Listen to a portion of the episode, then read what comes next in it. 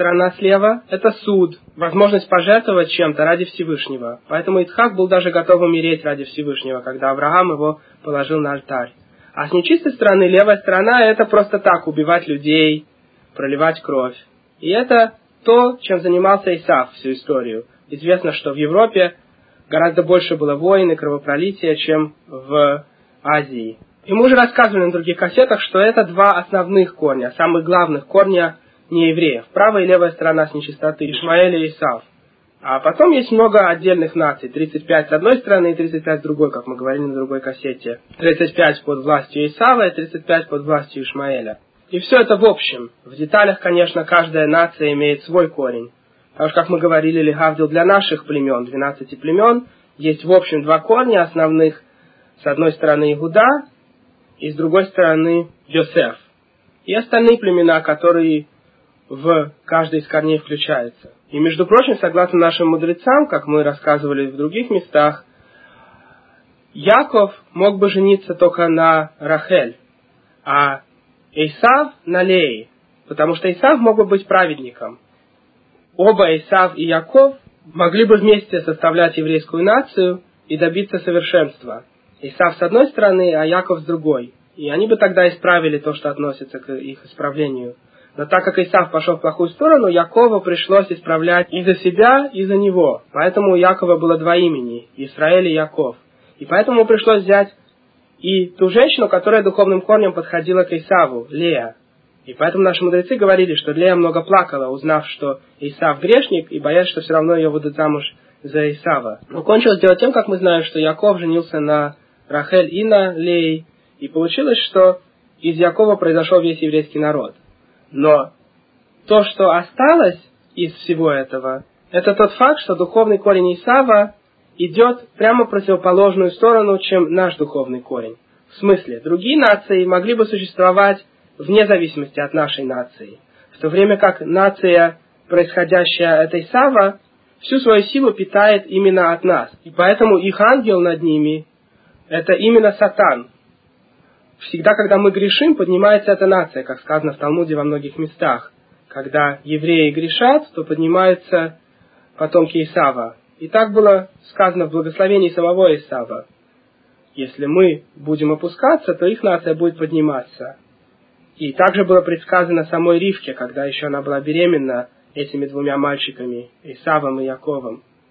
Миом миллиом Яамец. Один из двух детей будет подниматься и таким образом опускать второго. И интересно, что в результате эти нации приняли христианство, которое как раз питает силу из нашей религии, но у них все наоборот. Они говорят, что у них есть Мессия, они новый Израиль. С ними Всевышний сделал союз, а наш союз он забросил и тому подобное. Все элементы религии христианства.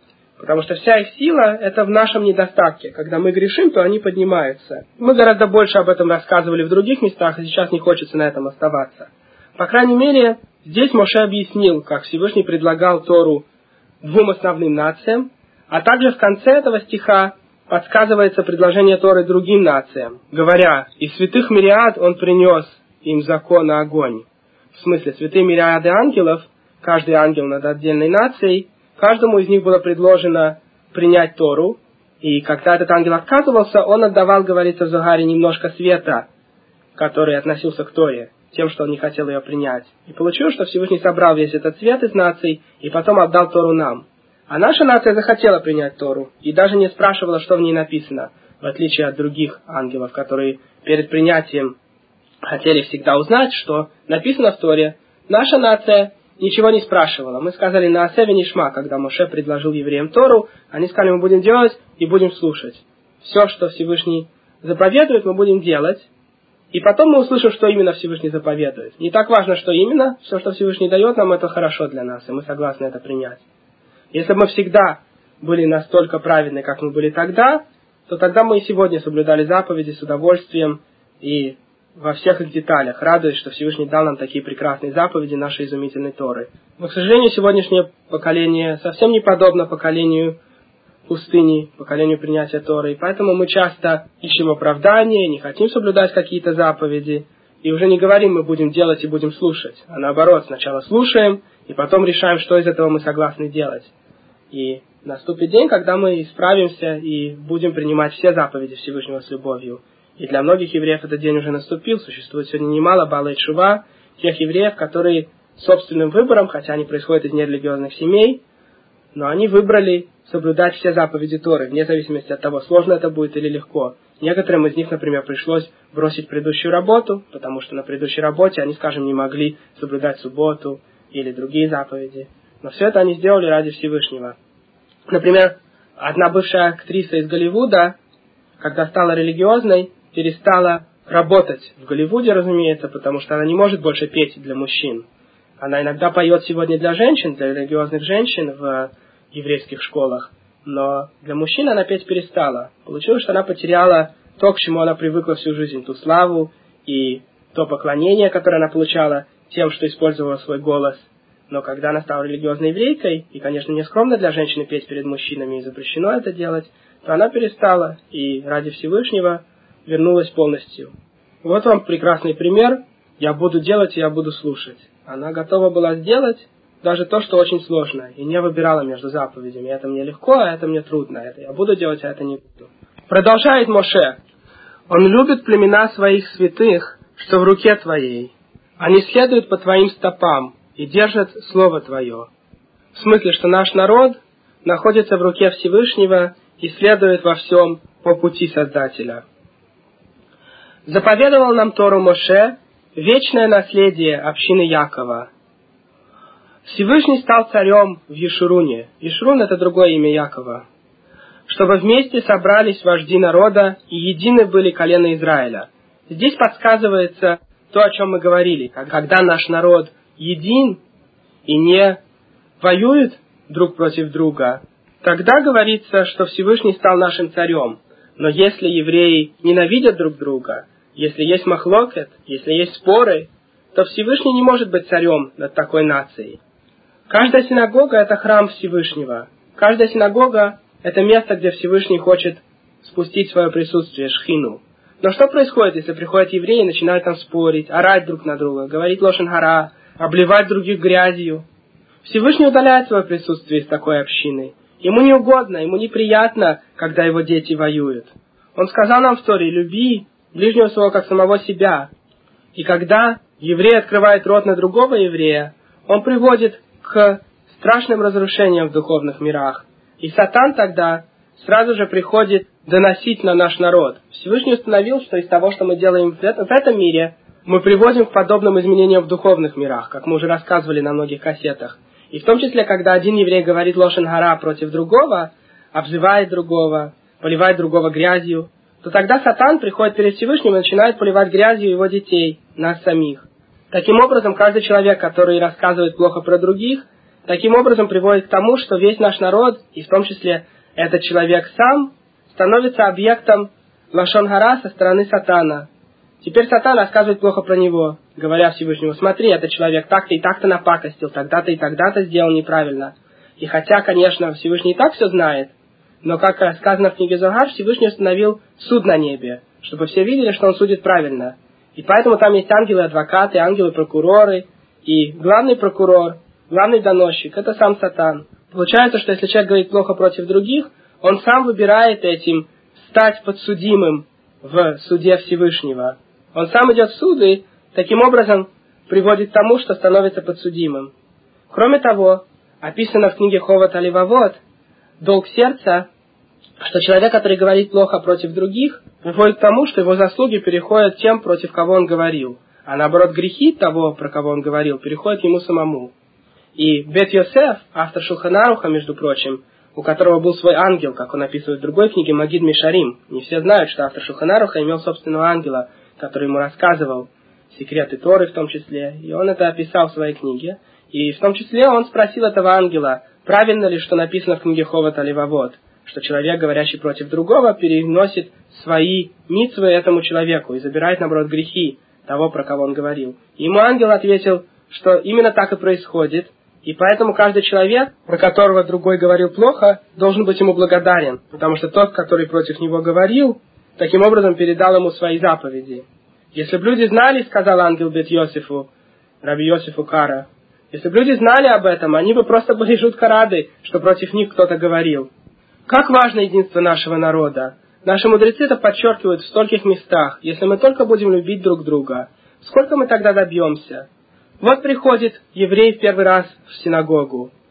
Среди бухарских евреев, Барух Хашем, большинство хотя бы традиционные. Мало существует бухарских евреев, которые совсем ничего не хотят соблюдать. И поэтому почти все бухарские евреи хоть иногда приходят в синагогу. Если к ним относятся хорошо, их начинают приближать к Торе, объяснять им законы, и они чувствуют любовь остальных евреев, которые находятся вокруг них в синагоге, им показывают, где читать, объясняют, помогают им, помогают одеть филин, то тогда они будут приходить еще и еще, и без Раташем станут религиозными. Но если они приходят и находят в синагоге только махлокет, только споры и раздоры и обман, и никто не хочет им помочь, и еще против них потом рассказывают, то тогда они не хотят снова приходить в синагогу. Как это страшно! Таким образом мы потеряли еще одного еврея. Не скоро он снова ступит своей ногой в синагогу из-за того, что он увидел в первый раз. А сколько людей теряют своего партнера по жизни, свою жену или своего мужа из-за плохих разговоров? Сколько семей уже было расстроено из-за Лошенгара? А сколько людей потеряли парнасу, потеряли заработок из-за того, что про них рассказывали? Сколько людей потеряли свой бизнес из-за этого? Невозможно передать ущерб, который приносит нам наш махлокет. Ведь сегодня есть много групп среди евреев. И в каждой группе есть евреи, которые любят другие группы и хотят, чтобы все евреи были соединены и объединены.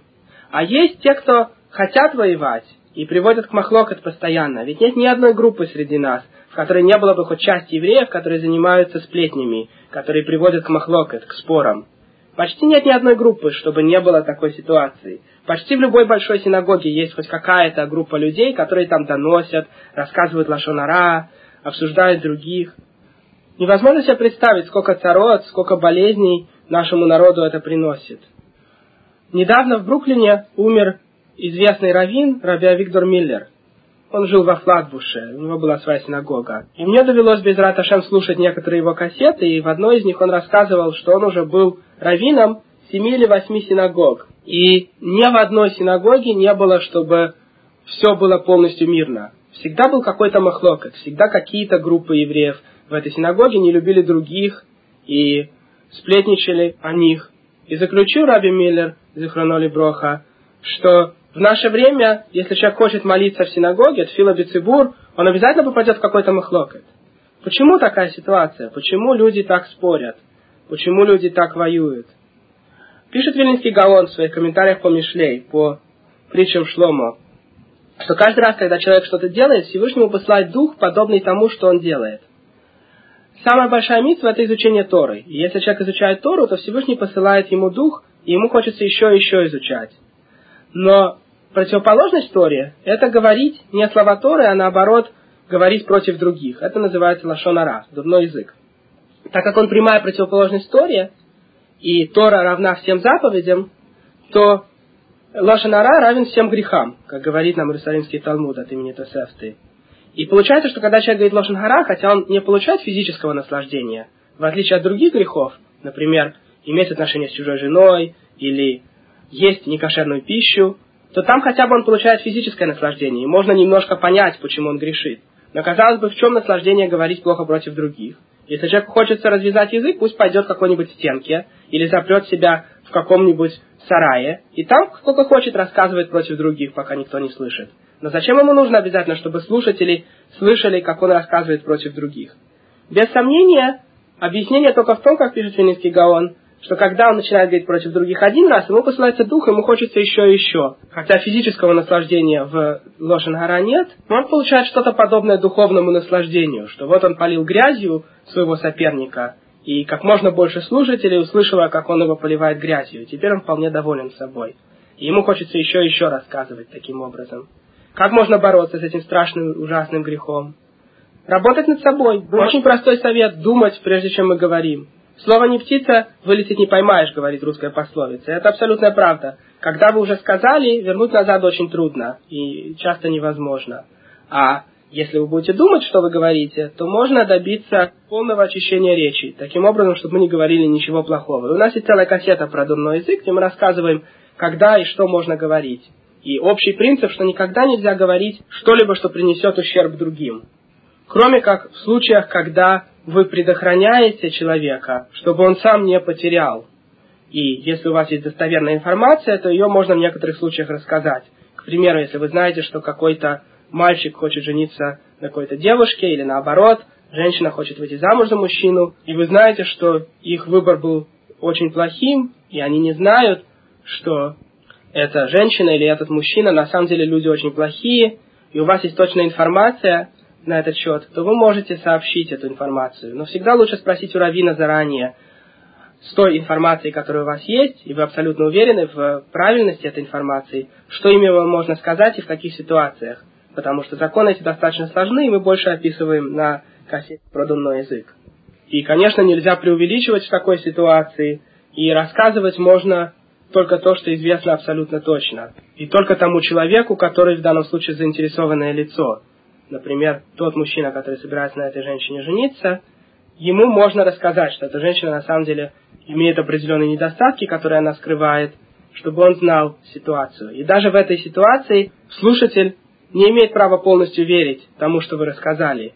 Он имеет право только побеспокоиться, что, может быть, вы правы. Он не должен судить ситуацию, что то, что он услышал, в точности правда. Но, как мы сказали, лучше всего всегда спрашивать у Равина заранее, что можно рассказать и в какой ситуации. И также существует разница между случаем, когда этот человек сам звонит и спрашивает вас поделиться информацией, и в случае, когда он вас не спрашивал. К примеру, если какая-то девушка хочет выйти замуж за мальчика, и вы знаете, что этот мальчик плохо занимается Торой и не очень много знает, вы не имеете права просто позвонить и сказать, «Э, ты знаешь, что этот мальчик, он ничего не знает и недостаточно изучает Тору.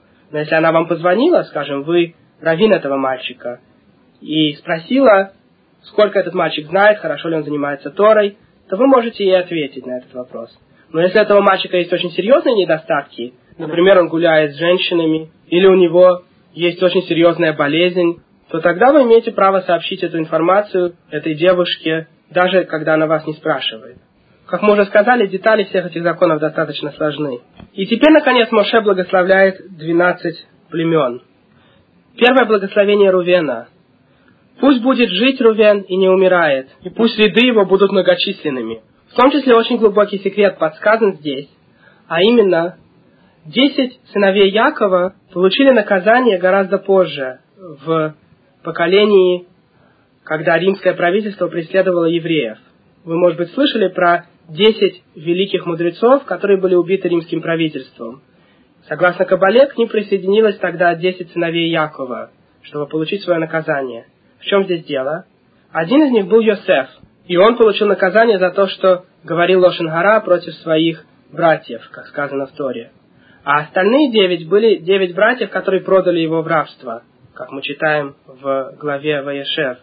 И в Кабале очень много описывается, в чем был тикун этого исправления, что именно происходило с этими десятью Харугей Малхут, так называемых, убитых римским королевством. Но так или иначе, Рувен, согласно Кабале, присоединился к мудрецу Раби Лезеру, и он не был убит. И здесь Моше молился как раз про него. Поэтому Таргум, перевод на арамейский, здесь говорит, пусть Рувен не умрет второй смертью. И рассказывается в Талмуде, что Раби Лезер, к которому присоединилась душа Рубина, был посажен в яму, и потом в результате был осужден, но его не убили, и он был спасен. Потому что Рувен предложил братьям не убивать Иосифа, а бросить его в яму. И Медак и Негед Меда был наказан в другом своем Ибуре, когда его душа присоединилась к Раби Лезеру, тем, что он был сам сброшен в яму, но убит не был. А остальные десять братьев были убиты в следующем своем Ибуре, следующей своей жизни. Теперь Моше благословляет Игуду. Для Игуды сказал Моше, пусть услышит Бог голос Игуды, и к народу его приведи его. Согласно простому смыслу, как пишет Рамбан, это молитва об успехе Иуды во время, когда он будет воевать с нациями земли Израиля, потому что Иуда был первым, как описывается дальше в книге Иошуа и в книге Шофтим. Иуда первым завоевывал землю Израиля, его территория была на самом юге, и Моше молился, чтобы у него был успех. Хотя силы его хватает ему, помоги ему против его врагов. Дальше мы читаем благословение Леви.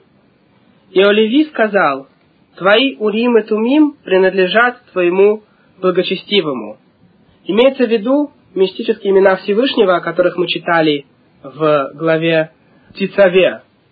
И эти имена вкладывались в одежду первосвященника. У первосвященника было восемь видов одежды, и мы уже говорили о некоторых секретах, связанных с этим. И в том числе эти урим и тумим использовались, чтобы первосвященник мог концентрироваться на духе пророчества и получать ответ от Всевышнего. Это был один из уровней пророчества, урим и тумим. То есть, когда мудрецы Санхедрина вместе с королем приходили перед первосвященником и спрашивали его какой-то вопрос, он внимательно смотрел на драгоценные камни, которые были у него вплетены в одежду, и на этих камнях высвечивались буквы имен племен. Мы читали уже, что имена всех племен были выгравированы на этих драгоценных камнях, и когда первосвященник концентрировался на этих именах Всевышнего, Урим и Тумим, то он видел, как высвечиваются буквы племен и понимал то, что Всевышний хочет ответить. Урим использовались, чтобы увидеть этот мистический духовный свет, а Тумим, чтобы соединить буквы слова, потому что даже зная, какие буквы высветились, нужно еще понять, как эти буквы поставить вместе в слова, то есть какая буква первая, какая вторая и так далее. И это достигалось тем, что первосвященник концентрировался на Тумим, на вторых именах Всевышнего. И в Кабале, в Загаре обсуждается, какие именно это были имена и как этот уровень пророчества достигался. Так вот, здесь благословение Леви включается благословение Коганим тоже, как мы уже сказали. Коганим происходит от Леви, а Аарон был братом Моше, тоже Леви, его потомки были Коаним. И всегда у нас был один главный Коэн, когда стоял храм, Коэн Гадоль. И этот первосвященник носил восемь одежд, в том числе включающие драгоценные камни, о которых мы говорили. Продолжает Моше в своем благословении. Ты испытывал его в массе, спорил с ним у вод Распри. Здесь подсказываются разные времена хождения по пустыне, когда Всевышний проверял достойность племени Леви и достойность Аарона, и они показали свою лояльность Всевышнему. И как описывает дальше Тора, он был тем, кто сказал об отце своем и о матери, я не видел их, не признавал ни братьев, ни детей. Так держали они слово твое, берегли они твой союз. Существует много объяснений этого загадочного стиха, мы приведем только самое простое из них. Дело в том, что, как мы читали в главе Эмор, первосвященник не имеет права прикасаться к мертвым, даже если это его ближайшие родственники. В отличие от обычного коина, который хотя бы может прикасаться к своим самым близким родственникам, когда они умерли. Но первосвященник, его святость так велика, что он не должен прикасаться даже к ближайшим родственникам, даже к отцу и матери, к сестре или к братьям или к детям. И в этом показывает здесь Тора величие первосвященника, что даже когда у него умирают его ближайшие родственники, отец или мать, братья, дети, то он готов ради Всевышнего не касаться их и соблюдать союз Всевышнего. Также под союзом Всевышнего может иметься в виду, как пишут множество из комментаторов, тот факт, что левиим не поклонялись золотому тельцу. Из каждого племени небольшая часть евреев поклонялась тельцу, который они построили, кроме племени Леви, которые берегли союз Всевышнего. Они будут учить твоему союзу Якова и Торе твоей Израиля, потому что основные учителя Торы во времена первого храма были Левиим и Коганим. И также Тора называет главных членов Санхедрина Коганим, которые будут в том поколении. Так как именно это племя было выбрано для службы Всевышнего, и вдобавок они могли себе позволить не работать над землей, у них не было этой земли, и они получали часть урожая других евреев, то они могли полностью отдавать свое время службе Всевышнего. И сегодня, как пишет Рамбам, всегда существуют отдельные люди, которые хотят всю свою жизнь отдать только на службу Всевышнего, на изучение Торы и обучение Торе другим. И когда человек выбирает такой жизненный путь, мы должны это очень сильно уважать. Среди нас, к сожалению, есть такие евреи, которые, когда слышат, что кто-то занимается Торой целый день, говорят, о, он так и сидит в кололе, ему, наверное, лень ходить на работу, как все, он не хочет приносить пользу обществу, поэтому он сидит в кололе. Хасвишалам так говорить. Посмотрите, американское правительство содержит целую армию различных людей, различных профессий, которые не особенно нужны обществу сейчас, но правительство считает важным, чтобы эти люди существовали. Простой пример это спортсмены. От спортсменов нет никакой явной пользы обществу, и тем не менее Америка хочет выигрывать хоккейные матчи, футбольные матчи, лучше всех кататься на коньках и так далее. И поэтому эти спортсмены содержатся обществом ради того, чтобы Америка держала свою национальную гордость, чтобы хотя бы в каких-то видах спорта Америка была наилучшей. Но на самом деле даже многие из ученых не приносят практической пользы. Вы думаете, что, скажем, все математики приносят пользу науке? Есть целые отрасли математики, я вам говорю как специалист, потому что я сам учился на математика когда-то. И есть целые отрасли математики, которые, скорее всего, никогда науке пользу не принесут. Это только теоретические исследования, всякие там доказательства существования, несуществования определенных центров в определенных треугольниках, определенных точек в определенных структурах. И эти отрасли математики, скорее всего, никогда никакой пользы не принесут. И тем не менее, эти профессора содержатся обществом. И им даются различные медали, они посылаются на разные международные конференции, хотя пользы практически они, скорее всего, не принесут. Но общество считает важным, чтобы у них были ученые. Так почему же мы, еврейский народ, народ Торы, не можем содержать какое-то количество евреев, которые занимаются нашим драгоценным камнем, нашей Торой? Уж не менее важна должна быть наша Тора для нас, чем спорт для американцев или чем наука для всех народов мира. И поэтому, если среди нас есть какие-то евреи, которые выбирают собственным выбором сидеть и заниматься Торой целый день, что не так просто, это я вам могу сказать. Занятие Торой не более просто, а более сложно, чем, скажем, работать где-то. И тем не менее они хотят по этому пути идти. Конечно, наш долг помочь им и давать деньги на ишивы. И таким образом мы тоже получаем часть в их изучении Торы.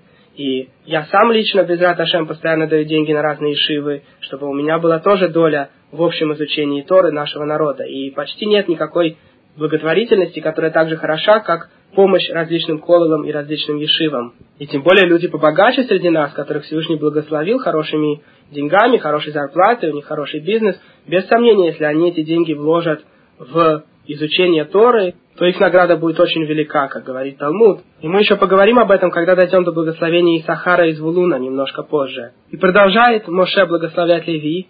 «Поместят они благоухание перед тобой, все сожжения на твой жертвенник. Имеется в виду разные виды приношений. Благоухание – это киторет, который мы читаем каждый день. И есть много секретов, связанных с ним. Мы немножко это обсуждали э, в наших комментариях по главе Китиса.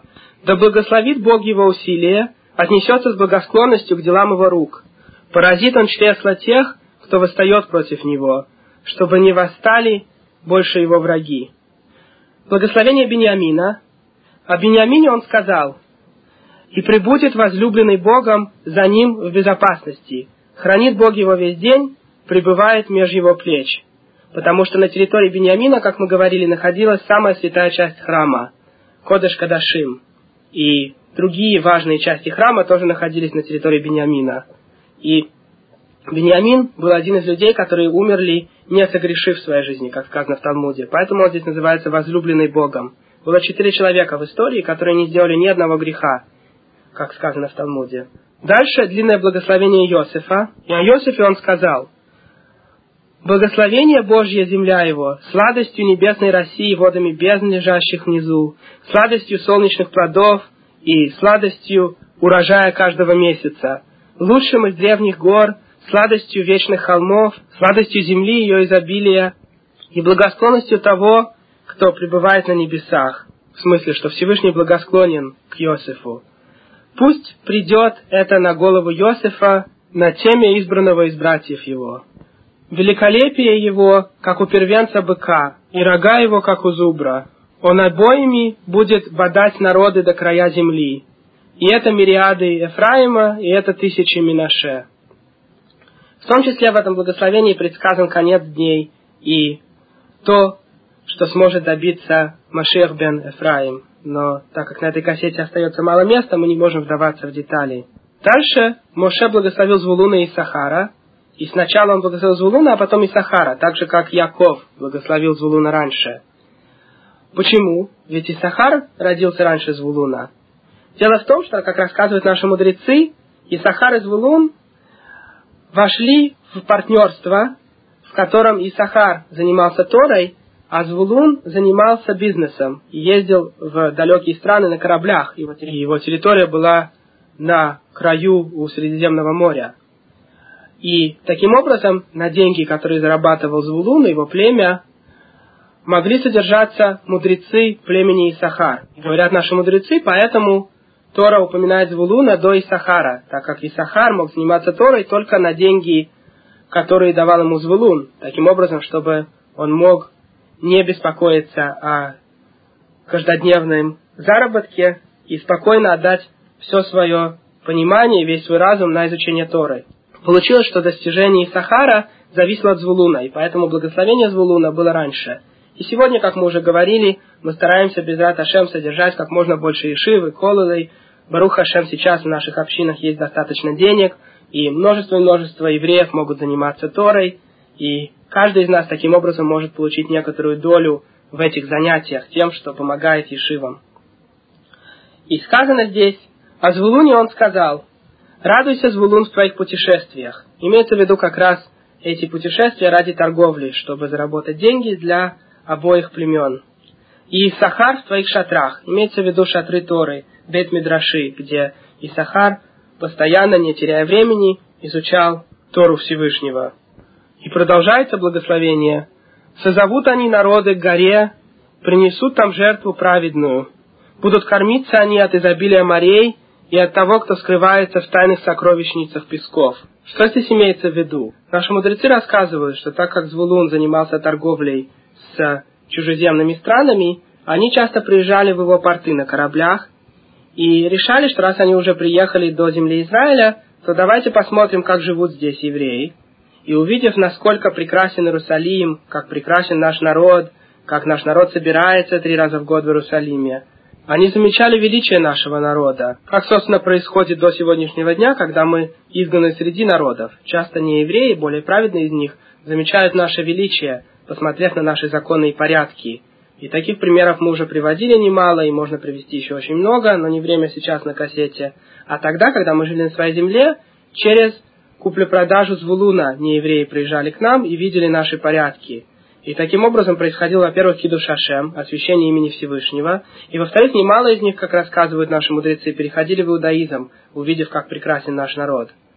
И поэтому говорится здесь, созовут они народы к горе, принесут там жертву праведную. В смысле, что они перейдут в иудаизм и будут приносить жертву Всевышнему. В принципе, жертва это одна из четырех вещей, которые требуются для перехода в иудаизм.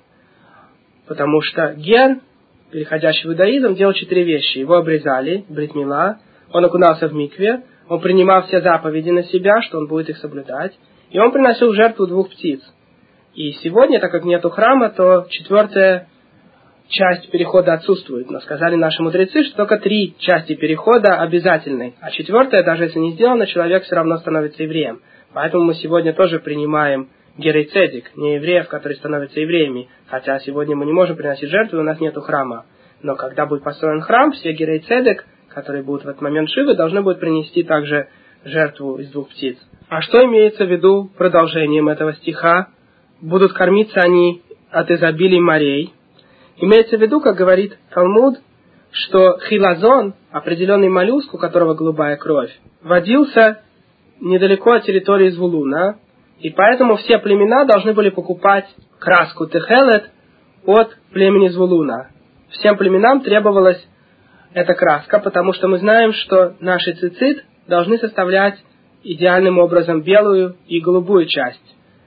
И сегодня, так как у нас нет этого моллюска, и он был спрятан, как сказано в Мидрашах и в Кабале, потому что в наше время невозможно исправить в духовных мирах то, что относится к голубому, и поэтому сейчас мы носим только белое, как сказано в Талмуде, что часть заповеди мы исполняем даже белыми нитками.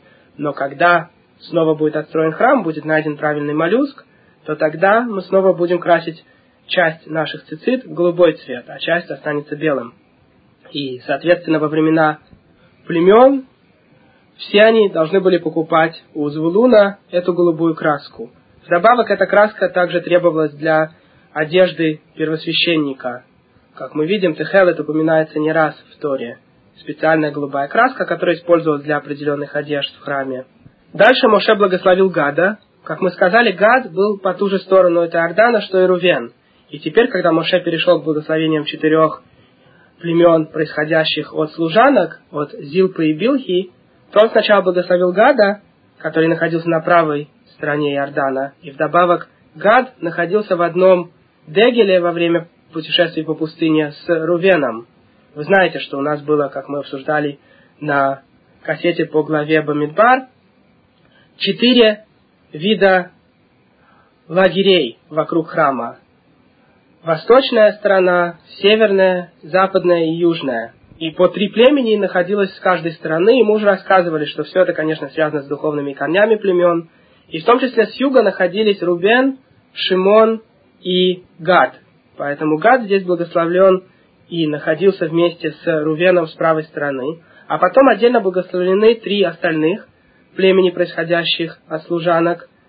И эти три племени находились в одном стане, в одном направлении во время хождения по пустыне, в северном направлении, Дегель Махане Дан. Там находились три остальных племени, Дан, Нафтали и Ашер. И мы уже говорили об этом. Так вот, сначала Моше благословил Гада, и о Гаде он сказал, благословен тот, кто помогает Гаду расшириться. В смысле, Всевышний помогает Гаду расшириться, потому что территория Гада с правой стороны от Иордана была очень большой, и у нее не было границ, они могли расширяться и дальше. И там было много пастбищ, как мы уже читали, ведь причина, по которой Гад и Рувен захотели правую сторону Иордана, потому что там была хорошая трава для скота, и у них было множество животных. И у Рувена, тем не менее, была граница, и он не мог расширяться сколько хочет в одну сторону. А у Гада вообще границы не было, и поэтому говорится здесь Барух Мархив Гад. Благословен тот, кто помогает Гаду расшириться. Пребывает он в мире, подобно грозному льву, рвущему как добычу руку и голову. Он увидел для себя первый удел, ибо там скрыт удел дающего закон. Он пришел с первыми из своего народа, делая то, что справедливо в глазах Бога и законно в Израиле. Что имеется в виду под этими удивительными словами благословения?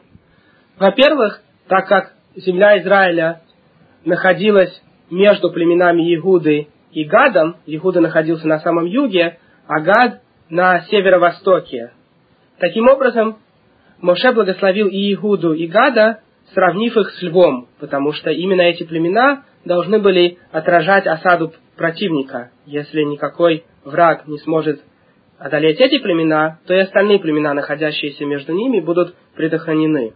Что же имеется в виду под словами «Он увидел для себя первый удел, ибо там скрыт удел дающего закон»? По многим мнениям имеется в виду подсказка на то, что Моше был похоронен на территории Гада. Хотя точную могилу Моше невозможно было найти, он был похоронен таким образом, что где бы человек ни находился, кажется, что его могила в другом месте, как описывается в Талмуде. И тем не менее, в принципе, его могила находилась на территории Гада. Что имеется в виду под последними словами? Он пришел с первыми своего народа, делая то, что справедливо в глазах Бога и законно в Израиле. Имеется в виду исполнение условия, поставленного Моше. Мы читали в конце книги Бамидбар, что когда Бнейгад и Бнейрувен попросили Моше оставить их на правой стороне Иордана, чтобы они получили свое наследие там, то Моше взял с них обещание, что они придут на свою землю с восточной стороны Иордана только после того, как помогут другим племенам завоевать землю по западную сторону.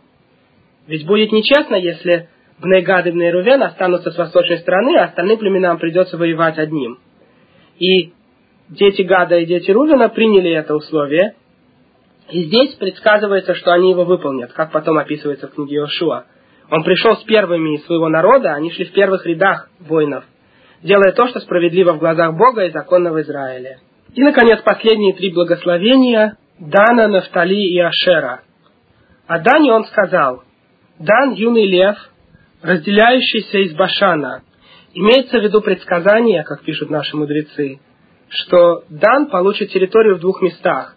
Некоторую часть территории своей он получил среди остальных племен, недалеко от Эфраима. Но основную свою территорию он получил на самом севере, как описывается позже в книге Шафтим. Потомки Дана, когда увеличились в числе, стали завоевывать северную территорию. И вы знаете, что Иордан не идет параллельно Средиземному морю на протяжении всего моря. Он выходит из определенной пещеры, как описывается в Талмуде, и вы можете увидеть на картах – немножко севернее сегодняшнего озера Кинерет. Так вот, Дан получил территорию именно там. И получилось, что часть территории Дана находится справа, там, где еще Иордан не начал выходить. И потом ниже территория Дана продолжается и включает в себя эту пещеру, из которой выходит Иордан. И поэтому предсказывается, что территория Дана будет включать Башан. Ведь Башан был с правой стороны от Иордана. А мы знаем, что только Гад и Рувен и немножко от племени Минаше получили правую сторону Иордана. Но дело в том, что часть территории Дана была на таком крайнем севере, где только выходил Иордан. И поэтому часть территории Дана включала правую сторону, то есть Башан. Дальше Моше благословил Нафтали, и о Нафтали он сказал, Нафтали будет совершенно доволен и полон благословением Бога. Западом и югом он овладеет. Между прочим, здесь подсказаны очень глубокие секреты, как описывается в мистической книге Багир. Кроме книги Зогар, существуют еще две старые мистические книги.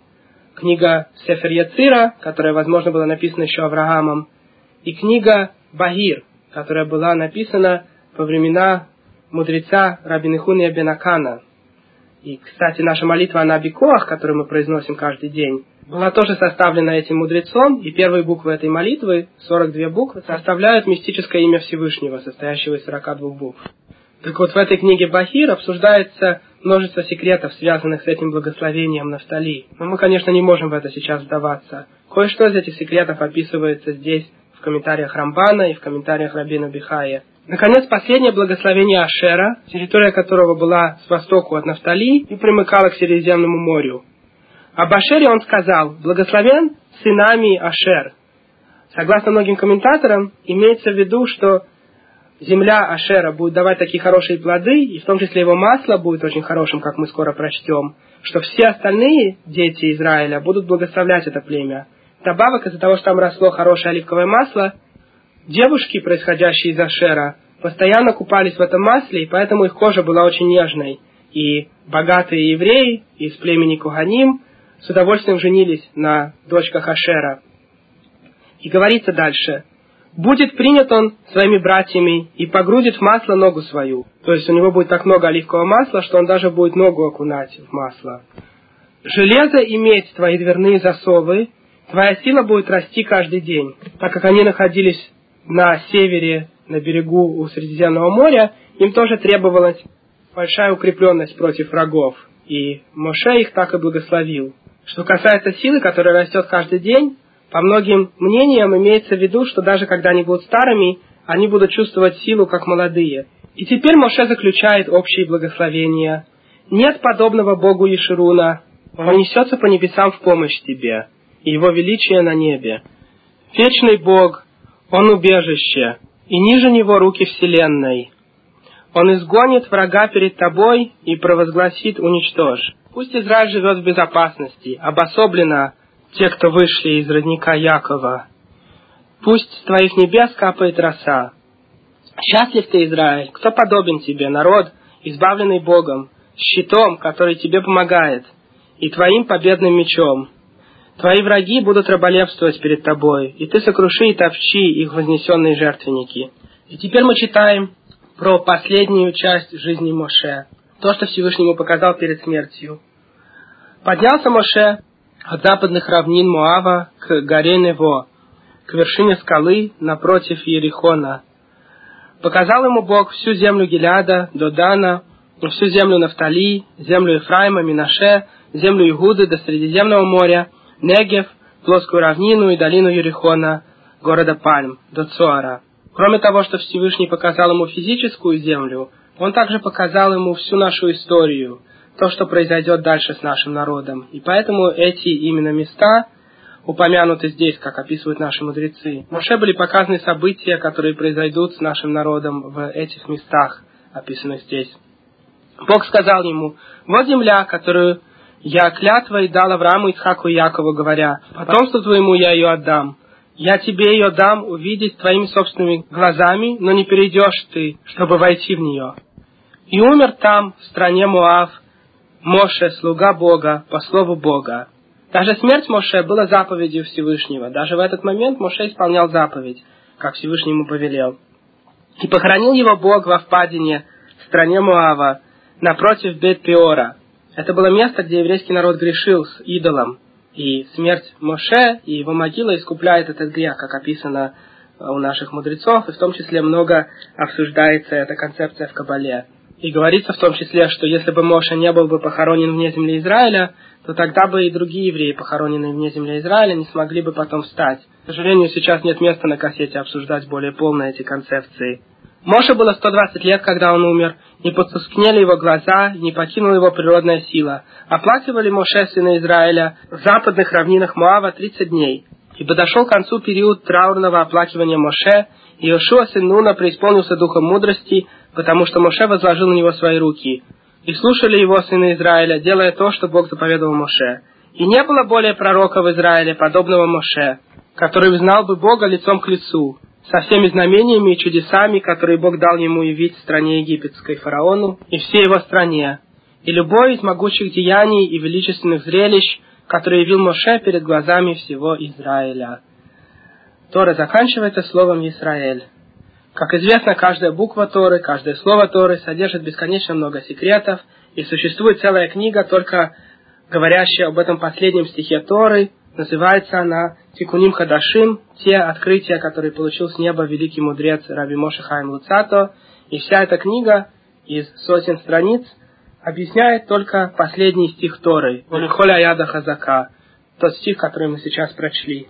На этом заканчиваются наши комментарии по Торе. Пожалуйста, если у вас есть вопросы или комментарии, позвоните нам 917-339-6518. Если вы хотите получить наши другие кассеты, если у вас есть какие-то замечания, если вы хотели бы предложить темы на другие кассеты, во всех этих случаях мы с удовольствием услышим ваш голос. Пожалуйста, дайте вашим друзьям прослушать эту кассету.